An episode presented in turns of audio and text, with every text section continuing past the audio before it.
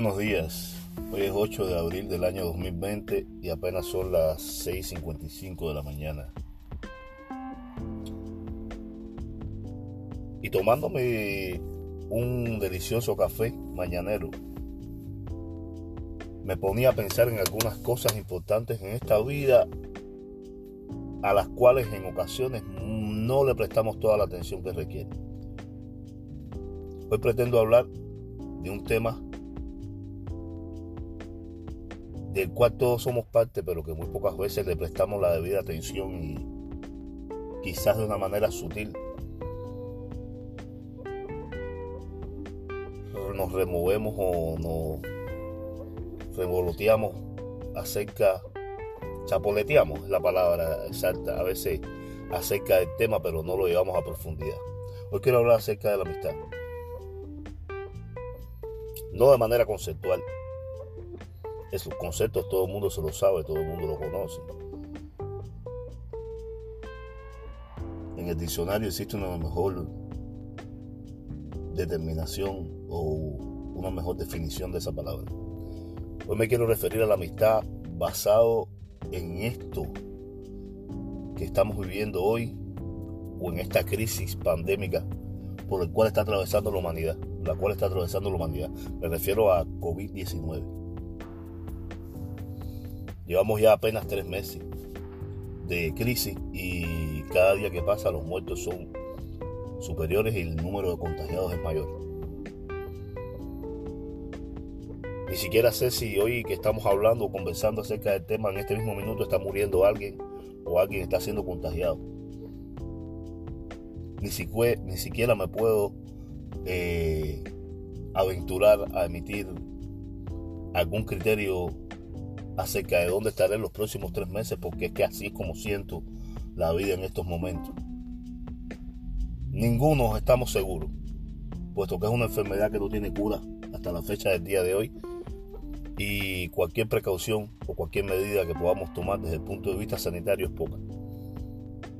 Pero decía que quería hablar acerca del tema de la amistad porque eh, en estos tiempos de coronavirus, como diríamos muchos de los que nos estamos enfrentando ahora, eh, hay muchas cosas que pensar, muchas cosas que reflexionar. En mi opinión, creo que estos son los momentos en los cuales los amigos, eh, por cualquier vía, ya que socialmente no se debe estar en un grupo numeroso de personas por causa de esta misma enfermedad, este es el momento en el que hay que hacer un mayor uso de las redes sociales, mayor uso de las plataformas digitales para poder tener encuentros con cada uno de los amigos o allegados eh, que que profesamos algún sentimiento fraternal o de amistad. El pánico no ayuda. El pánico no es un buen consejero en estos casos, los que los niveles de depresión son grandes. Las personas deben estar confinadas cada una respetando un espacio personal.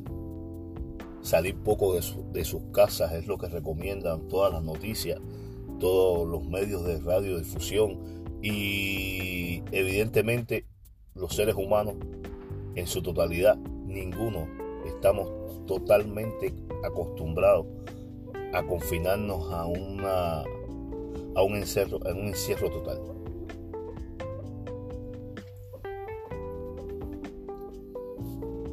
Muchos prefieren, por supuesto, salir a, hacer ejercicio, hacer una que otra actividad, pasear el perro, caminar simplemente.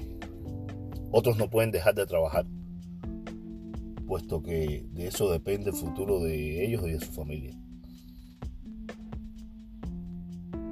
La vida continúa y se mantiene al mismo ritmo, aunque con un espacio un poco más reducido y en mayor nivel de socialización. Nada más parecido a la depresión humana que se aproxima. Nada más parecido a la paranoia en la cual no quieres que nadie te toque, nadie interactúe, tienes que tener cuidado donde pones cada una de tus manos, tienes que tener cuidado después que, que tocas con las manos cuando te las lavas para no llevarte las manos a la cara. O sea, es una enfermedad bien, bien, bien, bien difícil y en mi opinión hasta limita la libertad de movimiento, de expresión de los seres humanos. Vuelvo y repito, muy, muy, muy, muy difícil. Pero a lo que voy.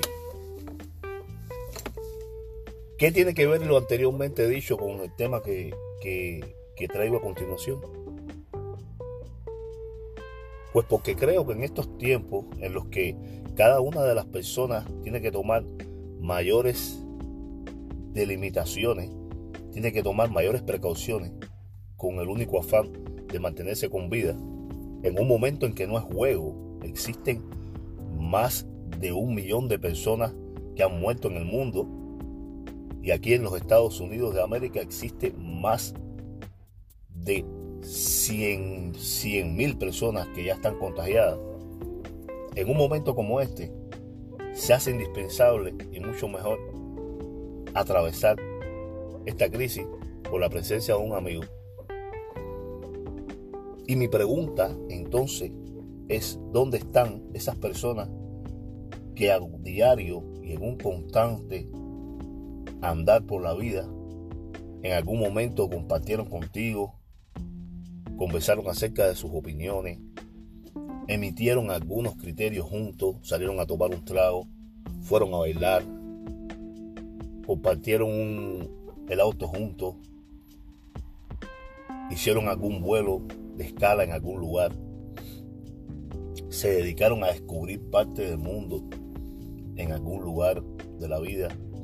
Simple y llanamente fueron compañeros quizás de ejercicio, de actividad,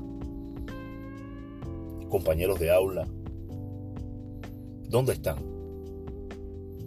¿Será que la paranoia es tal en la que nos encontramos inmersos por salvar nuestras propias vidas que nos estamos olvidando del prójimo? ¿Será que esto ayuda más? ¿Será que es necesario tener un poco de espacio personal, ya no solo, sino espacio a lo interior para protegernos? ¿Estaremos exagerando? ¿Seremos amigos después que termine la crisis? Eso es algo que esta enfermedad nos ha dejado a todos y que yo pienso en lo cual debemos reflexionar. En mi caso particular, creo que la mejor manera de poseer o de tener una mayor motivación por la vida es cuando estamos acompañados. Ya no solo la familia. Y cuando digo estamos acompañados no me refiero en ninguno de los momentos a tener que tener un espacio donde nos veamos, puesto que esta enfermedad exige que hay que tener una distancia prudencial y un espacio personal totalmente respetado con el fin de mantener y preservar la vida. Me refiero a que estemos más cerca uno del otro, aprovechando las redes sociales, aprovechando los medios de información, las comunicaciones, ya que hasta la fecha de hoy esas no han caducado y esas no han colapsado. Para que practiquemos los encuentros sociales, utilizar las posibilidades enormes que da WhatsApp, Messenger o cada una de las aplicaciones en las cuales tú puedes ver la persona y puedes interactuar con ella sin peligro de una infección o sin peligro de un contagio. Mantener viva la mente, el recuerdo, el sentimiento, así sea en la distancia. Puesto que después que ocurra este fenómeno o que todo esto pase, hay cosas que no se podrán reparar. Quizás muchas personas que no podamos ver. quizás amistades o relaciones que se fracturarán. Y todo por una enfermedad que ha venido a enseñarnos a todos cuán cuidadosos debemos ser, cuán sensible debemos que estar cuán solidario debemos de ser. Pero sobre todas las cosas, considero que nos está enseñando cuán comunicado y cuánto debemos decir a la persona que queremos, que la queremos, que la necesitamos.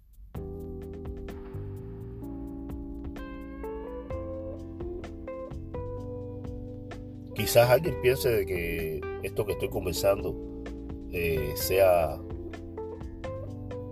más de lo mismo y más de la repetición de un discurso gastado o quizás un argumento sentimental. Pero lo hago aquí, tranquilamente, frente a mar en calma, en una de las costas del área de la bahía de California, específicamente en Oakland, cuando apenas amanece, todas las embarcaciones están reposando, justas pegadas a, puerto. No se siente un alma, solamente el granit de las aves marítimas.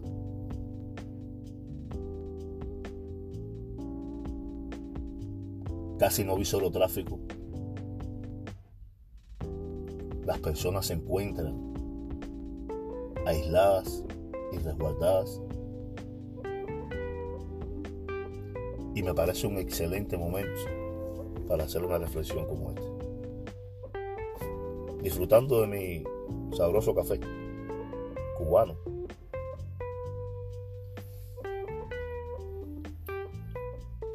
Y con la esperanza de que quizás alguien escuche esto que estoy diciendo hoy con el único objetivo de que reflexionemos y pensemos verdaderamente en el valor que tiene la amistad. Yo solo soy un cubano que conversa.